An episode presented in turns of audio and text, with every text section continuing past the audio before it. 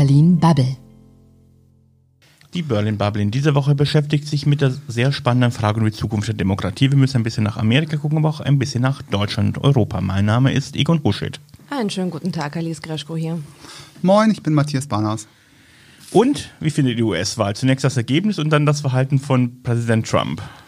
Also das Ergebnis äh, finde ich fast erwartbar tatsächlich. Ich habe ähm, nichts anderes erwartet, dass es wieder polarisiert sein wird, weil Donald Trump auch daran stark gearbeitet hat, dass die Polarisierung so bleibt.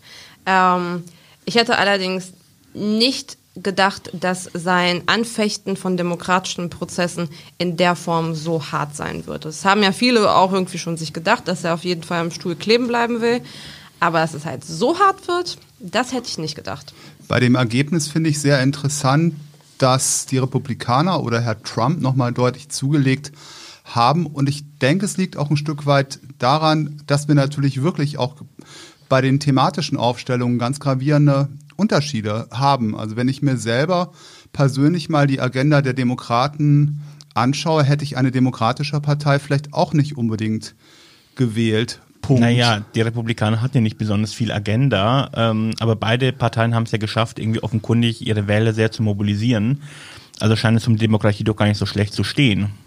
Also ich glaube auch, dass die Demokratie an sich jetzt gerade nicht in der Krise ist, wie manche das unbedingt sagen. Und ich finde auch die Anfechtung von demokratischen Wahlprozessen aus der deutschen Perspektive eher unangemessen, weil es ist einfach ein anderes äh, Wahlsystem, es ist ein Präsen präsidentiales Mehrheitssystem. Wir haben Verhältniswahlrecht. Und ähm, also die Wahlen sind für mich nicht das Problem. Ich finde tatsächlich eher die Erosion und das Aushöhlen der demokratischen Kultur, das ist etwas, was mir Sorgen bereitet. Und wer ist schuld daran?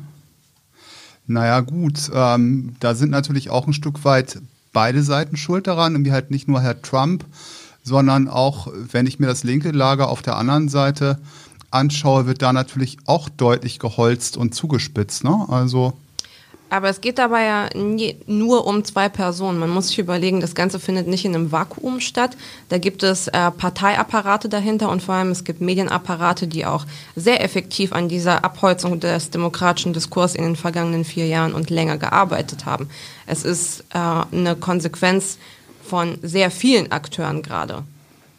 Wenn wir mal kurz auf die US-Wahl, auf die letzte US-Wahl gucken, dann auf diese US-Wahl gucken, ähm, Fake News äh, sind gefühlt weniger geworden, weil die Netzwerke und Plattformen sich offenkundig mehr mit dem Thema beschäftigt haben und mehr getan haben. Ist das gut oder schlecht für eine Demokratie? Ich finde, Fake News können nie was Gutes sein. Also ich finde, der Diskurs ist insofern gefährlich, dass äh, Meinungsfreiheit mit Verschwörungstheorien gleichgesetzt wird. Und das kann es ja nicht sein. Und das haben wir jetzt insbesondere in den Corona-Monaten gemerkt, wo halt Trump, glaube ich, auch eher die Wahl verloren hat, weil das Management von Corona so schlecht war.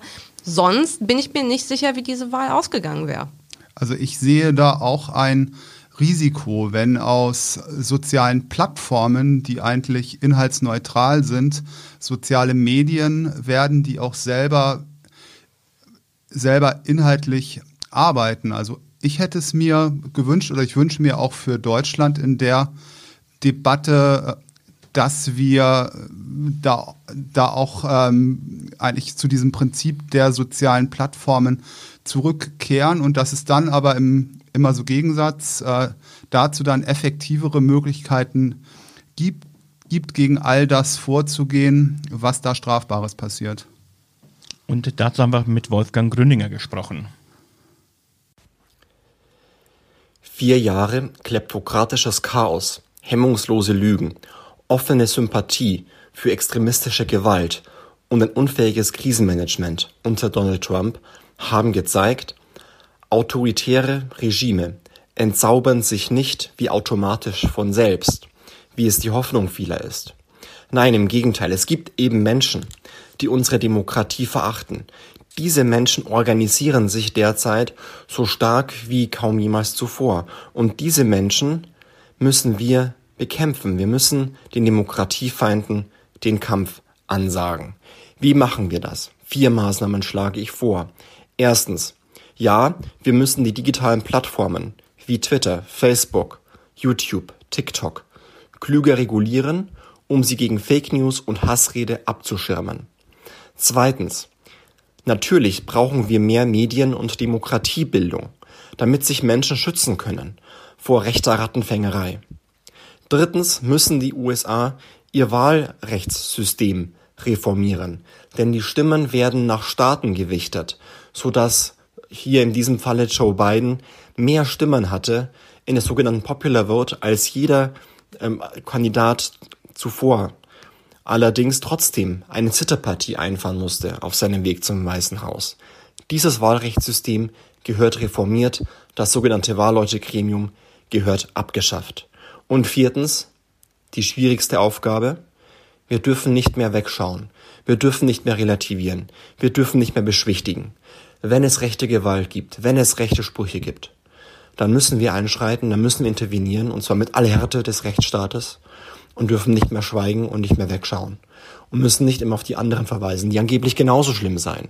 Nein, das geht nicht mehr. Wir müssen rechte Hass und rechten Gewalt ab sofort jetzt verurteilen und jetzt mit aller Konsequenz des Rechtsstaates verfolgen. Egal ob online oder ob offline. Auch er spricht das Thema digitale Plattformen an und die Regulierung. Die Frage ist nur, die mich bis heute beschäftigt, wie sehr darf man sowas regulieren und wer ist derjenige, der sagt, was wahr ist und was eben nicht wahr ist? Alice, ich habe ja eben schon mich dazu positioniert.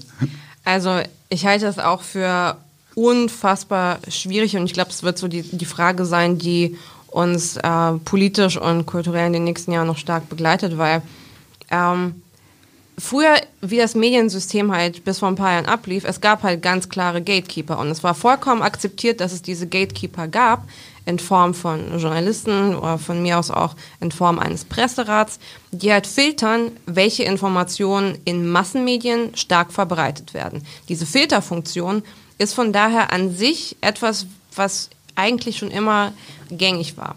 Ähm, die Frage ist nun tatsächlich, hat sich, die, hat sich der demokratische Diskurs insofern verändert, dass Informationen heute in Echtzeit äh, von absolut unabhängigen Quellen oder auch von abhängigen Quellen äh, an Millionen von Menschen innerhalb weniger Sekunden verbreitet werden kann, ähm, sind, ist diese Filterfunktion überhaupt noch aktuell und angemessen? Und ich glaube, ja, es muss eine Filterfunktion geben. Ähm, sonst laufen wir halt Gefahr, dass ähm, wie in den vergangenen Jahren wir es hier und da beobachtet haben, alles überschwemmt wird mit Quatsch. Aber wir sehen natürlich auch, um da nochmal reinzugrätschen, dass sich auch in Deutschland irgendwie bereits Teile der Nutzer zu Plattformen zurückziehen, die äh, ja eigentlich weitestgehend unreguliert sind. Das heißt, ähm, was ich da befürchte, ist, dass wir auch in diesem Bereich eine, eine Spaltung der Gesellschaft bekommen, wie wir das auch in den USA bereits bei den, bei den Medien beobachten. Und dass wir auf der einen Seite ja, die etablierten Plattformen haben, wie Facebook oder Twitter, die reguliert sind, wo dann auch eine Kontrolle stattfindet, dass wir aber immer mehr Menschen mit extremistischen oder extremeren oder selbst ähm, Ansichten, die jetzt an der Grenze zum Extremismus sind, dass, dass die sich ähm, auf anderen Plattformen konzentrieren. Und das können wir eigentlich auch nicht wollen, oder? Es muss ja nicht mal extrem sein. Es reicht ja so Quatsch wie Anti-Waxers. Also ich meine, es ist an sich einfach eine wahnsinnige Position, dass du medizinischen Konsens komplett in Frage stellst aufgrund von äh, Theorien, die mittlerweile übrigens sehr raffiniert sind. Ähm, ich würde aber gerne auf einen anderen Punkt äh, gerne überschwenken, den Wolfgang auch gemacht hat, äh, und zwar Rechtsstaat und Legitimation eines Staates, weil wir können Demokratie nicht ähm, auch ohne Vertrauen in die Institutionen ähm, besprechen. Es sind nicht nur die Politiker, es sind nicht nur die Medien, es ist auch der souveräne Rechtsstaat und das Vertrauen in seine Institutionen. Am Beispiel Trump hab, haben wir jetzt gesehen, dass sehr stark an diesem Vertrauen auch gesägt wurde. Da wurde immer vom Deep State gesprochen und ähm, von Kungeleien, obwohl er selber ja auch unter anderem seine Tochter als Beraterin hat, wo ich mir denke, das ist eine Art von Nepotismus, der vor einigen Jahren nicht akzeptabel wäre. Und mir nimmt sowas Vertrauen. Also ich glaube tatsächlich, dass das, was, was Trump da getan hat, in vielerlei Hinsicht ähm, äh, ein großes Problem ist. Noch da, also da ist einfach, glaube ich, bei ihm sehr, sehr viel Quatsch im Spiel. Die Frage ist, ist es die Aufgabe, ich gehe nochmal einen halben Schritt zurück, ist es die Aufgabe von Plattformen damit umzugehen oder ist es etwas wie Demokratiebildung, was die SPD zum Beispiel seit vielen Jahren fordert, die Union das nicht so wichtig findet? Ist es nicht vielmehr so, dass bevor wir anfangen an die Plattformen zu gehen, dass wir einfach versuchen müssen, die Nutzer so weit ähm, aufzuklären, so weit schlau zu machen, dass sie mit diesen Plattformen umgehen können. Bin der Meinung, das sind eigentlich auch wirklich irgendwie nochmal zwei verschiedene Ebenen. Auf der einen Seite, klar, um mich da gerne auch nochmal zu wiederholen, brauchen wir effektivere rechtliche Möglichkeiten, um äh, gegen Inhalte vorzugehen. Und auf der anderen Seite bei dem Thema Demokratiebildung, das finde ich auch grundsätzlich interessant. Wer soll das dann am, am Ende machen? Sind das Organisationen, die jetzt sich wirklich auch mit bestimmten politischen Themen dezidiert auseinandersetzen? Oder ist es sinnvoller, da in die Breite zu gehen und zu sagen, Demokratiebildung findet bei den, bei den Kirchen statt, bei den Sportvereinen und überall dort, wo wir Menschen erreichen, vielleicht auch sogar noch ein Stück weit besser in den Schulen. Es muss in den Schulen wieder besser werden, denn die politische Bildung ist jenseits von Gymnasien vielerorts wieder abgebaut worden in den vergangenen zehn Jahren. Und äh, gerade dort, wo halt der Zugang zu politischer Bildung vielleicht aus dem sozialen Hintergrund, aus dem Elternhaus weniger gegeben ist, dort wird noch weniger an Schulen gebildet. Und meiner Auffassung nach muss gerade dort angesetzt werden, wo möglichst alle Menschen erreicht werden. Und ich glaube, in Deutschland gehen alle Menschen zur Schule irgendwann. Äh, von daher ähm, Demokratieförderung über Bildung. Man muss natürlich wieder hinterfragen, Gibt es da eine Grenze zu etwas, was Menschen als Indoktrinierung beispielsweise auffassen würden? Ich glaube, das Risiko muss man eingehen und den Menschen Handwerkszeug geben für das Verständnis davon, wie Demokratie funktioniert und wie digitale Entscheidungsprozesse funktionieren. Na gut, was die letzten Monate natürlich immer ähm, oder eigentlich ganz regelmäßig äh, skandalisiert worden ist, waren eigentlich politische ähm, Aufgaben, auch Aufsätze, auch ähm, Abituraufgaben, die eher so im linken Aktivistenstadium ähm, unterwegs waren. Also das ist aus meiner Sicht auch ein handfestes Problem, dass wir vielleicht auch einfach zu wenig Lehrer haben, die ähm, eher konservativ oder, oder liberal sind. Egon, erinnerst du dich, was deine Abituraufgaben waren? Kein bisschen. Also bei mir war es äh, irgendwie Kritik von Kritik, also Literaturkritik, Goethe und ein paar Gedichtchen. Also bei, bei mir war es damals nicht aktivistisch, aber ich finde halt trotzdem irgendwie solche Sachen wie die schwarzen Hefte von der Bundeszentrale für politische Bildung sind trotzdem eine schöne Sache. Das stimmt in der Tat, das sind sie und davon habe ich auch sehr viele gelesen. Aber uns verrecken, ich habe keine Ahnung, was Abschlussthemen waren. Man also, wird alt. Bei mir war es Bismarck. Verflixt, ich, ich werde alt. ähm, aber nichtsdestotrotz, lass uns noch mal ganz kurz auf dieses Thema zurückkommen, ähm, weil ich finde das wirklich ganz wichtig eigentlich, dass wir dieses Thema aufgreifen, bevor wir, also ich finde, wir setzen im Moment sehr viel später an, an, an Dingen herumzudoktern, wo, wo wir eigentlich schon relativ früh mit Medien und äh, Erziehung und mit Demokratiebildung viel, viel mehr erreichen könnten und ich glaube nach hinten hinaus äh, uns auch sehr, sehr viel Spektakel und sehr viel Ärger sparen würden. Klar, also da teile ich deine Position, dass es sinnvoll ist, Geld und Kapazitäten äh, da einzusetzen, wo sie auch am effektivsten äh, zum Zuge kommen kann. Und das ist natürlich eher am Anfang als später im Reparaturbetrieb. Ich glaube einfach nur, das Problem ist, dass demokratische Prozesse beziehungsweise äh, Diskussionsprozesse, was halt auch eine Wurzel ist äh, einer gesunden, freien Demokratie, in der Praxis weniger erlebbar werden. Was meine ich damit? Ähm, wir können sehen, wie die Bindung an Kirchen, an Gemeinschaften, an Vereine jeglicher Couleur in den vergangenen Jahrzehnten immer stärker abnimmt. Wir haben ähm, eine geringe Gewerkschaftsbildung. Wir haben insgesamt weniger Menschen, die irgendwie organisiert sind und selber erleben, wie es ist, Interessen auch in, innerhalb eines kleinen Vereins untereinander auszufechten und sich einfach dieses Ringen um Meinung, dieses Ringen um Konsens, dieses Ringen um Überzeugung wird halt immer weniger erlebbar. Und ich glaube, es ist eine Folge davon, wenn du Demokratie immer so abstrakt hältst und auch immer mit großen Floskeln behaftest, dass das Gefühl dafür verloren geht, wie komplex, schwierig und auch langwierig so ein Prozess ist. Von daher eine Maßnahme zur Förderung beispielsweise des Vereinswesens, äh, insbesondere in äh, ländlichen Gebieten oder insgesamt in strukturschwachen Gebieten, würde ich sinnvoll halten. Naja gut, da kommt dann am Ende auch das Thema Diversity zum Tragen, weil letztendlich gerade in Vereinen und Institutionen, wo ich auch eine breit aufgefächerte Mitgliedschaft habe, wo ich ältere, jüngere habe, ähm, Menschen aus verschiedenen Ländern, die sich, die sich einigen müssen, da funktioniert das vielleicht irgendwie sehr viel besser, als wenn ich Organisationen habe, die jetzt eher auf politische Themen aus sind, wie zum Beispiel Fridays for Future, wo, wo ich eine, eine viel größere Homogenität habe. Also und deswegen auch äh, diese Ausfechtung eigentlich eher auf einer anderen Ebene stattfindet. Na, ich glaube, die Fridays for Future Community streitet sich schon sehr auch untereinander. Ich glaube, ähm, es geht auch noch um ein anderes Element und zwar schlicht Affektkontrolle. Für die Politik-Nerds, die können mal äh, von Dieter Senghars das zivilisatorische Hexagon googeln. Das ist eine Theorie, also die Säulen einer Demokratie quasi. Und Affektkontrolle spielt da eine ziemlich große Rolle. Und zwar, dass die Bürger ähm, lernen in ihrem Leben und in den Institutionen, in denen sich bewegen, von Schule bis über Arbeit, dass man nicht immer schnappen und schreien soll, wenn man einfach mit etwas unzufrieden ist.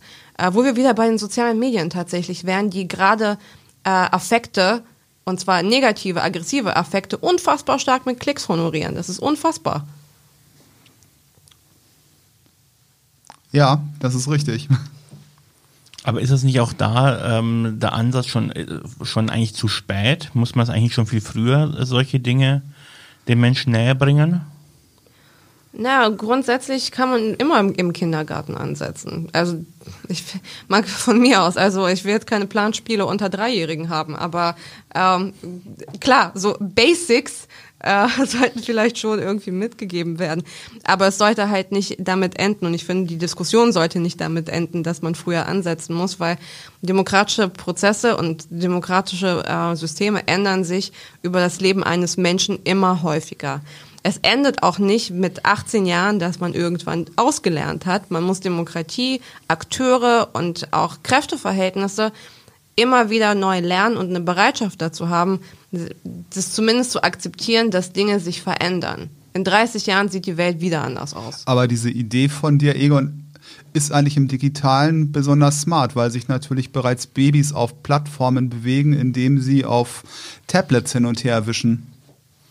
Und da muss man, glaube ich, ansetzen tatsächlich und äh, einfach erklären, was Medien sind, wie Medien funktionieren und eben auch im Zweifel erkennen, dass jeder publizieren kann und was man sich eben Gedanken machen muss über die Quellen, denen man vertraut, über die Medien, denen man vertraut und eben welchen, die man nicht vertraut.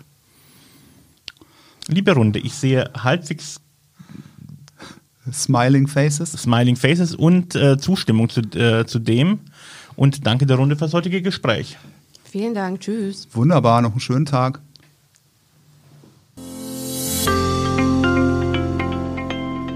Das war Berlin Bubble.